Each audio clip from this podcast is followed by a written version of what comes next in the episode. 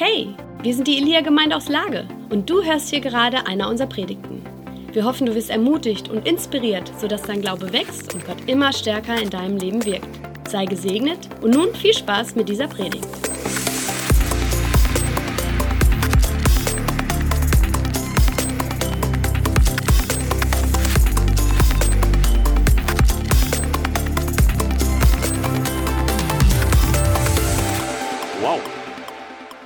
War es aber noch nicht so voll, als ich mich umgeschaut habe. Wo seid ihr alle hergekommen? Sehr gut. Darf ich einmal kurz fragen, wer ist heute Gast von einem Täufling oder generell Gast? Wow. Herzlich willkommen. Richtig schön, dass ihr da seid. Total cool. Äh, wo sind eigentlich die Täuflinge? Habt ihr euch hier irgendwo im Raum verteilt? Könnt ihr mir mal zuwinken? Hammer. Von euch möchte ich heute ganz, ganz, ganz herzlich willkommen heißen zu eurer Beerdigung. Richtig schön, dass ihr da seid. Ähm, keine Sorge, das ist eine Beerdigung mit Happy End. Und äh, Tim hat gerade noch gefragt, worüber ich heute sprechen werde. Ich habe gesagt, das wird so ein Zwischending aus Beerdigung und Hochzeit. Irgendwo dazwischen. Also, los geht's. Und wie Tim gerade schon sagte, Taufe ist eigentlich so das schönste Ereignis in einer Gemeinde, oder?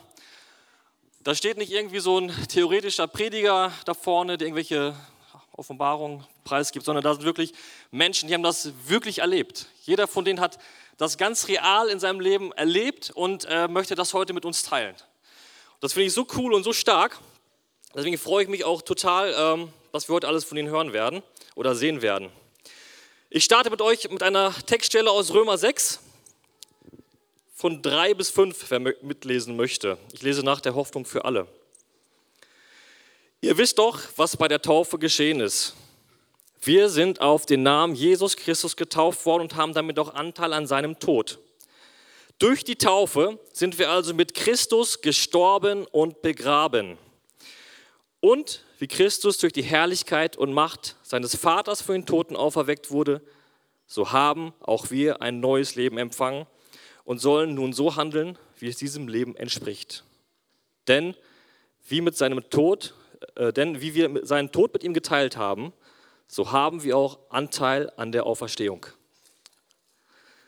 Das ist so krass. Gott, der Vater, hat uns so sehr geliebt, dass er seinen Sohn für uns dahingegeben hat.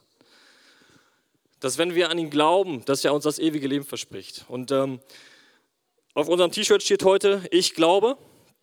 Und ich habe ganz oft gehört damals äh, von meinen Arbeitskollegen und so weiter, Glauben heißt ja, heißt ja nicht wissen. Ähm, aber wenn die Bibel von Glauben spricht, dann spricht die von mehr als nur, ich nehme etwas an, was sein könnte, wenn die Bibel von Glauben spricht, dann spricht sie von Vertrauen. Das heißt, ich vertraue einer Person, ich vertraue mein Leben einem Menschen an oder einem Gott an, nicht einem Menschen.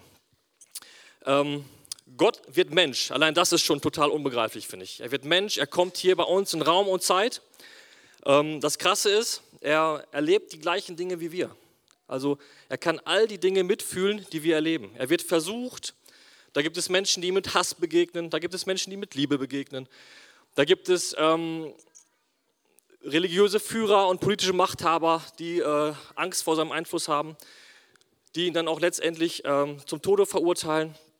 Und dann geht er an das Kreuz und stirbt diesen wahnsinnig schrecklichen Tod.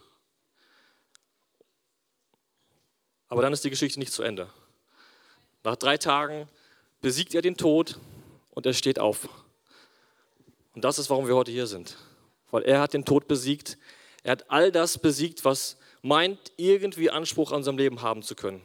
Sünde oder was weiß ich. Er hat das alles mit ans Kreuz genommen. Er hat es mit in den Tod genommen und er ist auferstanden und hat darüber triumphiert. Ist das nicht krass? Und das Tolle ist, das ist der Moment, wo die Geschichten von diesen Täuflingen hier heute beginnen. Jeder von diesen Täuflingen hat irgendein Erlebnis gehabt, wo der Heilige Geist ihn, äh, ihm diese Liebe offenbart hat, wo er ihn gezogen hat zum Vater und wo er gesagt hat, ja, ich möchte dieses Geschenk annehmen. Ja, ich möchte die Vergebung meiner Sünden. Ja, Jesus, ich möchte mit dir mein Leben leben. Und ähm, ich möchte mit euch noch einen krassen Vers lesen aus Galater 3. Ihr also seid Söhne und Töchter Gottes, weil ihr an Jesus Christus glaubt. und mit ihm verbunden seid. Denn ihr alle, die ihr auf Christus getauft worden seid, habt ein neues Gewand angezogen. Christus selbst. Hier gibt es keinen Unterschied mehr zwischen Juden und Griechen, zwischen Sklaven und freien Menschen, zwischen Mann und Frau, denn durch eure Verbindung mit Jesus Christus seid ihr alle zusammen ein neuer Mensch geworden. Ihr werdet gleich, wenn ihr in das Taufbecken steigt, Anteil an Jesu Tod haben. Ihr werdet sinnbildlich quasi untergetaucht wie in ein Begräbnis. Und dann holen wir euch wieder aus dem Wasser raus. Ich muss mal schauen, wie lange wir euch da unten drinnen lassen. Und äh, feiern mit euch, dass ihr mit seinem Leben wieder aufersteht. Und das, was ich so krass finde, ist an diesen zwei Versen, die ich gerade vorgelesen da steht, Gott gibt uns ein neues Gewand. Das Gewand ist Christus, das er uns anzieht. Und ich hatte oft so den Eindruck, Taufe ist so etwas, was ich als Mensch mache. Ich gebe jetzt hier mein Statement. Ich bin gehorsam, ich mache diesen Gehorsamsschritt. Ich äh, sage aller Welt, dass ich zu Gott gehöre. Aber es ist nicht nur ich. Es gehören zwei dazu. Und das finde ich so krass. In den Versen kommt das so deutlich raus, dass Gott der Handelnde in der Taufe ist. Er zieht dir das neue Gewand an. Er schenkt dir das neue Leben. Und das finde ich so krass, ähm, dass Gott der Bündnispartner ist. Das Krasse war am Donnerstag. Das fand ich so schön. Da hatten wir die Täuflinge hier alle für uns, einmal einen sehr intimen Rahmen. Und die haben erzählt, was Gott in ihrem Leben getan hat. Und das war so cool. Ich hoffe, dass wir heute auch noch so ein bisschen Einblicke bekommen werden in das Leben der Täuflinge. Aber ich muss ganz ehrlich sagen, als ich äh, erfahren habe, dass ich an der Taufe predige, habe ich erstmal so überlegt, was bedeutet Taufe eigentlich für mich selbst? Und ich war dann einfach so frech und habe die letzten zwei Wochen immer mal wieder Leute so aus heiterem Himmel gefragt, so, so ganz aus dem Zusammenhang gerissen, was passiert eigentlich bei der Taufe? Oder warum denkst du, dass Taufe wichtig ist? Oder was hat Taufe dir damals bedeutet, als du sie empfangen hast? So ein paar Leute sind ein bisschen ins Schwitzen gekommen. Einige hatten auch gute theologische Antworten parat. Einige haben aber auch ganz ehrlich gesagt, boah, das ist jetzt schon so lange her. Ich weiß, was ich jetzt mit Taufe verbinde, aber was ich damals so gedacht habe, das kann ich gar nicht mehr so wirklich sagen. Und was ich so gemerkt habe, ist, es fällt uns oft schwierig, das in Worte zu fassen, was bei der Taufe eigentlich so passiert, oder? Wir wissen alle, das ist ein wichtiger Schritt. Wir wissen alle, das gehört irgendwie dazu. Aber was da so wirklich passiert, das ist für uns oft schwierig in Worte zu fassen. Und dann habe ich auch gemerkt, ähm, die Leute hier aus der alten Schule, die werden wahrscheinlich alle vier Punkte aus dem Taufunterricht noch aufsagen können. Aber ich habe auch mit Lena am, am Mittwoch geredet. Das fühlt sich oft so ein bisschen an wie, ähm, wie eine Theorie. Und ich hoffe, dass das heute, dass das, dass ich bin mir sicher, dass das heute nicht so ist bei den Täuflingen und dass wir auch nochmal ganz neu ähm, begreifen, was die Tiefe von Taufe ist. Viele haben mir gesagt, es war damals für mich einfach der logische nächste Schritt auch gar nicht, die konnten das gar nicht begründen, warum, aber es war der logische nächste Schritt, wie so ein Bauchgefühl. Es war intuitiv, das muss ich jetzt machen.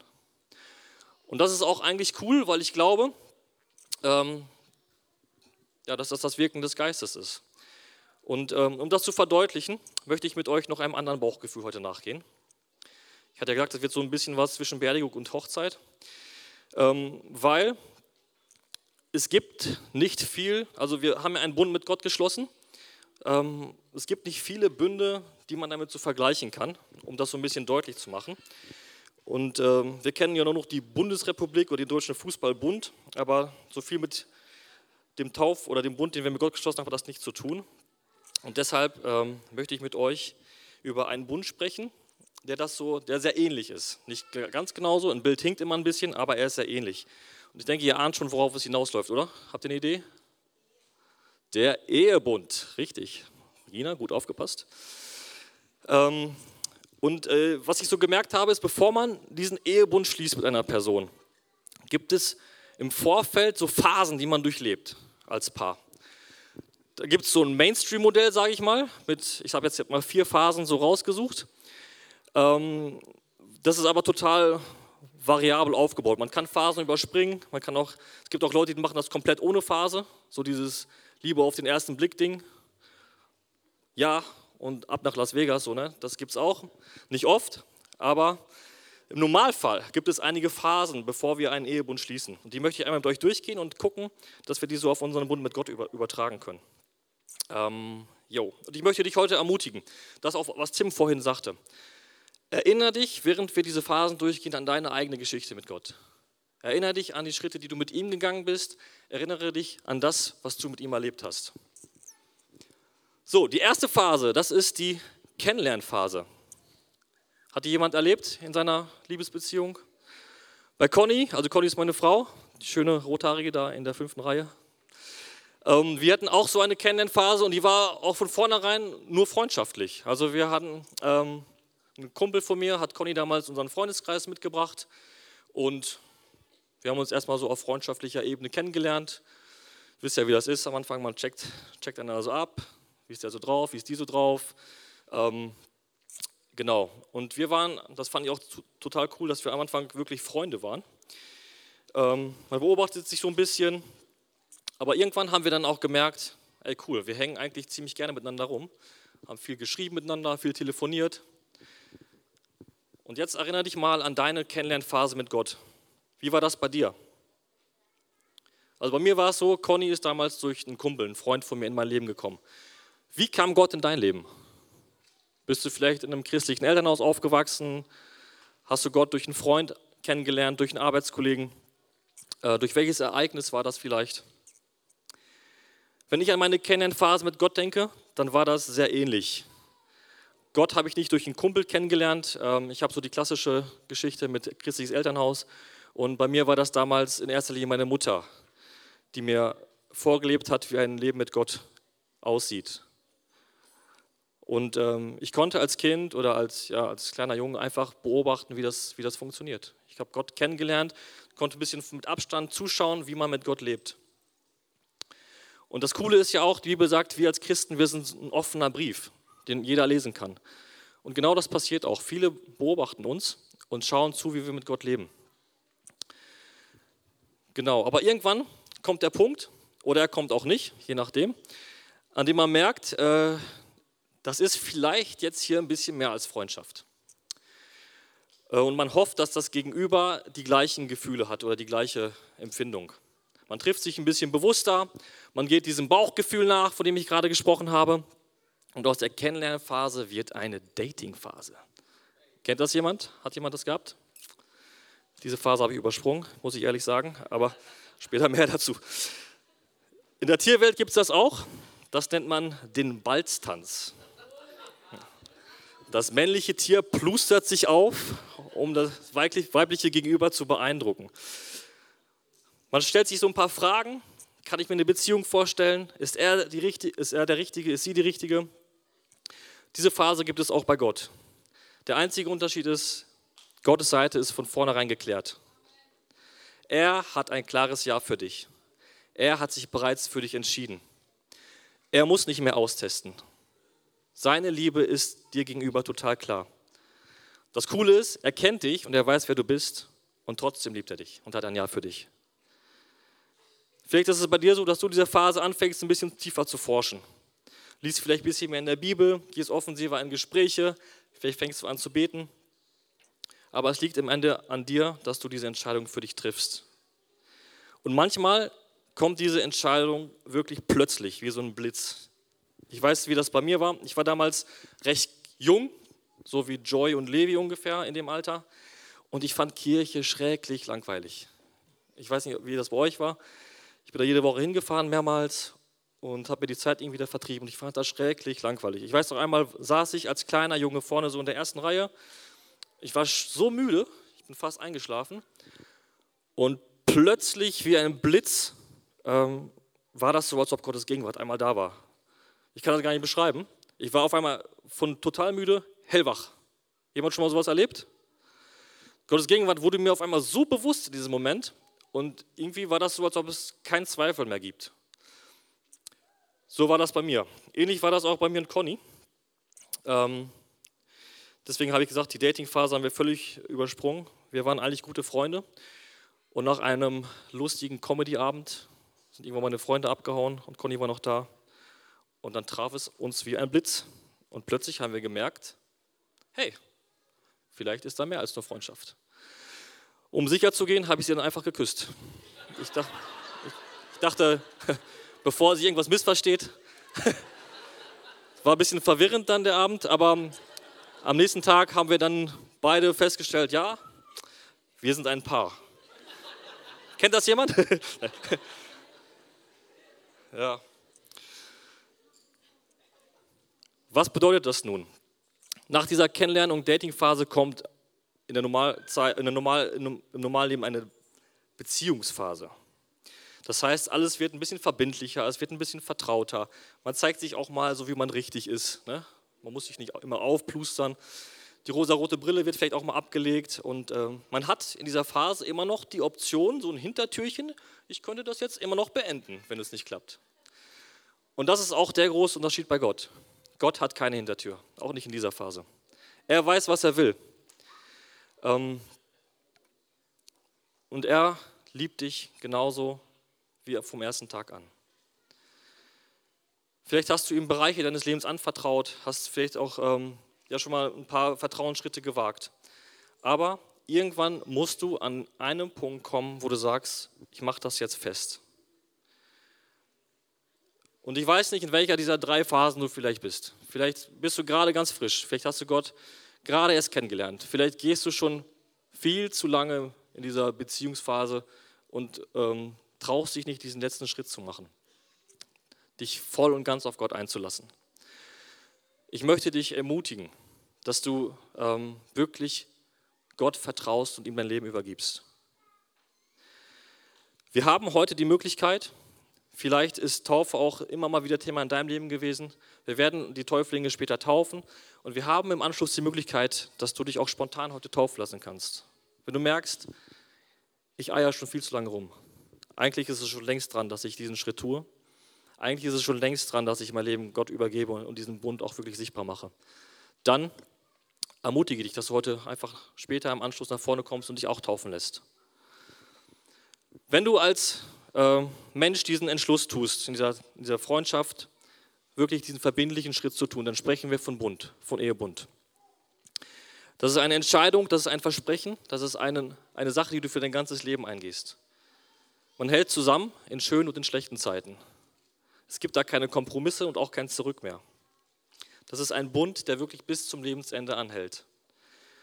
Man verspricht sich, ich gehöre dir, du gehörst mir. Was mein ist, ist dein, was dein ist, ist mein. Man ändert den Kurs, man geht nicht mehr alleine, man geht dann auf einmal gemeinsam in eine, in eine neue Richtung. Und der Bund, den wir mit Gott schließen, der enthält so viele ähnliche Aspekte. Der Bund geht noch viel weiter, er geht über unser Leben hinaus. Wir bekommen Jesu Namen, haben wir gerade gelesen. Und im Alten Testament bedeutet der Name immer etwas auch mit dem Wesen der Person. Deswegen finde ich das so cool, dass die ersten Gläubigen in der Bibel Christen genannt werden. Sie bekommen den Namen von Christus, wo man einfach sehen konnte, dass das Wesen von Christus in ihnen lebt. Wir ändern den Kurs, ähm, wir gehen nicht mehr unseren eigenen Weg, sondern wir erneuern unseren Sinn und gehen mit Gott. Wir nennen das Buße in der, in der Bibel. Wir glauben und vertrauen auf sein Wort und wir ziehen Christus an und empfangen alles von ihm. Ich habe Gott nach äh, den letzten zwei Wochen nach einem frischen Bild gefragt. Ich hatte ja gesagt, dass ich diese ganzen alten Sachen aus dem Taufenrecht immer noch so wusste und auch irgendwie Gott, ich habe die auch verstanden, aber ich habe Gott gesagt, ich brauche irgendwie ein frisches Bild für Taufe. Ich, ich will das doch mal ganz neu verstehen. Und ähm, Conny und ich, wir sind Hochzeitsfotografen. Und als Fotograf auf einer Hochzeit gibt es drei Momente, die darfst du nicht verpassen. Das ist erstens der Moment, wenn der Vater die Braut dem Bräutigam übergibt. Dann, was ist der nächste Moment, den man nicht verpassen darf? Der Kuss. Und welchen Moment darf man auch nicht vergessen? Die Ringübergabe. Genau richtig. Und was denkt ihr, warum, ich meine jetzt die letzten zwei, der Kuss und die Ringübergabe, was meint ihr, warum diese Momente so wichtig sind? Die besiegeln was. Genau. Was bedeutet der Ring in der Ehezeremonie? Er ist das äußere Zeichen einer inneren Entscheidung. Und das ist auch immer das Erste, was wir abchecken nach jeder Trauung. Hast du, die, hast du den Kuss drauf? Hast du den Ring drauf? weil das ist wirklich, wenn das nicht drauf ist, weil das symbolisiert, glaube ich, am ehesten, ähm, das kann man auf einem Bild sehen, was da passiert. Du siehst den Bund, den die schließen, anhand eines Bildes. Ne? Es ist die Demonstration meiner Zugehörigkeit. Viele lassen sich sogar ihren Namen, also die Namen von dem Ehepartner, in den Ring eingravieren. Einige auch ihren eigenen, habe ich auch schon mal gehört. Aber normalerweise macht man da den Namen von seinem Ehepartner rein. Da ist kein Platz mehr für eine andere Person. Genauso wie bei einer Hochzeit der Ring und der Kuss den Bund demonstrieren, genauso demonstrieren wir heute mit der Taufe den Bund, den ihr mit Christus habt. Wir demonstrieren, wie er euch reingewaschen hat, wie er euch äh, von Schuld und Sünde befreit hat. Wir demonstrieren, wie ihr mit ihm gestorben seid und wieder zu neuem Leben aufersteht. Wir demonstrieren, dass ihr Christus angezogen habt. Conny, kommst du einmal nach vorne? Und wir demonstrieren auch, wie Christus euch seinen Ring ansteckt. Und ähm, komm ruhig näher, keine Angst. Ich bin's, dein Mann. ähm, dieses Zeichen, das Christus heute euch gibt, das wird unübersehbar sein für die sichtbare und auch für die unsichtbare Welt. Ähm, und das, was ich gerade gesagt habe, es ist heute, seid nicht nur ihr, die da reinsteigen. Ihr geht den Schritt und geht ins Becken, aber es ist auch Christus, der handelt heute, der Handelnde. Und ich habe hier Connys Ring heute Morgen geklaut und ich stecke dir den einmal an hier, damit es auch keine Missverständnisse gibt. Was passiert, wenn eine Frau äh, einen Heiratsantrag bekommt und das erste Mal mit einem Ring zu ihren Freunden kommt? Muss sie darüber groß reden? Normalerweise kommen die so rein, ne?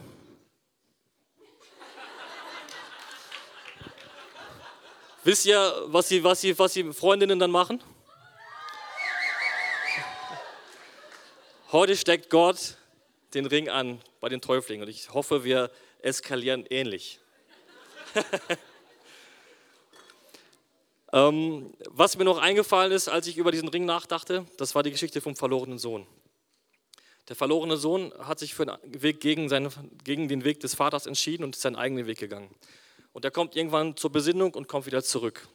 Und als er zum Vater kommt und eigentlich möchte, dass der Vater ihn als Tagelöhner einstellt, passiert etwas Krasses.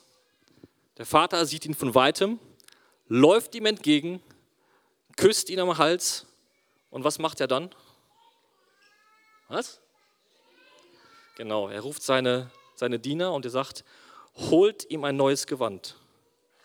Was kriegen die Täuflinge heute? Sie kriegen ein neues Gewand, sie ziehen Christus an. Dann sagt er, holt einen Ring und steckt ihn an seinen Finger. Er kriegt ein Siegel für seinen Finger und er sagt, zieht ihm neue Schuhe an. Was das bedeutet, müsst ihr selber rausfinden. Ja, Hammer. Ich habe schon gedacht, als er meinen Ring heute haben wollte, ich gedacht, weh, du machst was Peinliches, so, dass du dich hinkniest oder irgendwas sowas. Sehr schrecklich. ähm, ja, also jetzt kommt mein Teil. Ähm, wir nehmen euch heute so richtig mit in unsere Love Story, so ein bisschen vom Rand aus. Und auf jeden Fall ähm, wollte ich erzählen, also wir, haben, wir sind ja schon bald 20 Jahre verheiratet. Und nach zehn Jahren haben wir uns überlegt, wir machen so Celebrate Life. Wir machen eine Party, wir feiern nochmal Hochzeit, wie wir wollen. Wir laden unsere Freunde ein, all die Menschen, die uns wichtig sind und feiern all das Große, was Gott gemacht hat. Und in dem Zeitpunkt gab es einfach so viele Sachen zurückzugucken. Die Kids waren alle geboren, das Haus war gekauft, alles so, was du so im Kopf hast und ähm, Jobs, Freunde, Familie, alles war gerade auf so einem guten Punkt. Und dann haben wir gesagt, wir feiern das jetzt, wir wollen Gott groß machen. Und wir feiern unsere Ehe zehn Jahre, wir wollen uns äh, etwas zusagen vor all unseren Freunden.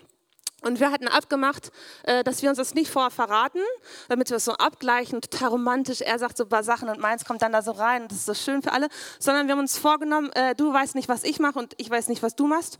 Und ähm, wir werden rauskommen und uns vor uns alle Menschen stellen, die uns wichtig sind, die uns nahe sind, die unser Herz kennen und wir werden uns das zusprechen. Und ähm, damals haben wir das noch so gemacht. Ich hatte Wolli überrascht, alle standen, alle Freunde waren da und so. Und äh, ich bin mit meinem Hochzeitskleid rausgekommen, das ich vor zehn Jahren anhatte. Und äh, wir haben uns in die Mitte gestellt und haben uns etwas zugesprochen. Und ähm, da waren zehn Jahre um. Also da waren richtig, richtig, richtig, richtig geile Zeiten bei. Da waren aber auch äh, Herausforderungen, Konflikte, da war Verlust, da war eine harte Gemeindestory, die wir hinter uns hatten. Da waren auch Tage bei, die ähm, auch mal nicht so lobenswert waren. Und da waren auch Tage bei, wo man gedacht hat, okay, so bist du also auch. Okay. Und ähm, da, ich sage das so ehrlich einfach, ne? Wir, ähm, Und, und trotzdem haben wir gesagt, genau deswegen, weil genau all diese Tage dabei waren, können wir uns nach zehn Jahren dahinstellen. Und als ich so mit meinem Hochzeitskleid rauskam, dann ist mein Vater noch schnell gekommen, auch überraschend, hat mich hingebracht, so alles so unabgesprochen. Und dann haben wir uns dahingestellt und ich wollte für mein Herz, dass Wolli mir auf keinen Fall was verspricht. Ich wollte nicht, dass er da so steht, sagt, ich verspreche dir meine Treue, ich verspreche dir dies, weil sein Versprechen zehn Jahre vorher war für mich so fest, ich brauchte kein neues Versprechen. Ich wollte wissen, warum er noch da ist. So. Warum er nach all der Zeit der guten und der schlechten Tage, obwohl die guten sehr überwogen haben, aber er hat mich schon kennengelernt. Ich kann so eine richtig kleine Ziege sein und auch echt anstrengend manchmal sein, so herausfordernd für ihn. ähm, und ich wollte, dass er das zu, mir zuspricht, so was mein, dass mein Herz, warum er da ist, warum er mich nach all dem immer noch so sehr liebt und warum unsere Liebe noch viel tiefer und viel stärker nach all der Zeit ist. Und genau das haben wir gemacht. Genau das hat er mir zugesprochen. Und danach haben wir mit all unseren Freunden gefeiert bis die Sonne aufgegangen ist, bis keiner mehr konnte. Und ich habe mich, äh, ja, ich äh, stelle mich heute hin, weil ich will dich an etwas erinnern. Wir feiern klar, wir feiern heute auf jeden Fall all die Täuflinge, das ist euer Tag. Aber heute sind auch viele andere hier, die diesen Tag eigentlich schon, wo der schon ein bisschen länger zurückliegt. Und Gott hat mich die letzten Tage immer wieder daran erinnert und hat gesagt, äh, ich will dich heute einladen. Ich will dich heute einladen, wo auch immer du mit Jesus stehst, ob du das gerade sagst, boah, ist voll die herausfordernde Zeit, ist voll die Tiefe, ich kann da eigentlich gerade nicht rausgehen oder ist voll der, voll der Verlust, in dem ich gerade stehe. Oder wo du gerade sagst, boah, ich stehe da gerade mit Gott und feier. Wo auch immer du gerade in deinem Leben mit, die, mit diesem Jesus in diesem Bund stehst, will Gott dir zusprechen, dass du da rausgehst. Dass du da rausgehst und ihm heute begegnest. Und zwar nicht am Kreuz, sondern da, wo er wieder auferstanden ist. Da, wo er für dein Leben wieder auferstanden ist und dass du sagst, ey, ich stelle mich da nochmal hin. Weil das, was Jesus dir dazu sagt, ist etwas, weil er dich kennt. Klar kann ich sagen, Gott kennt dich, bevor du geboren bist und Gott liebte dich, bevor du geboren bist, auf jeden Fall. Aber ab dem Tag, wo du dein Herz aufgemacht hast und Gott deine Wünsche gezeigt hast und Gott dein Innerstes gezeigt hat, ab dem Tag kennt er dich, wer du wirklich bist.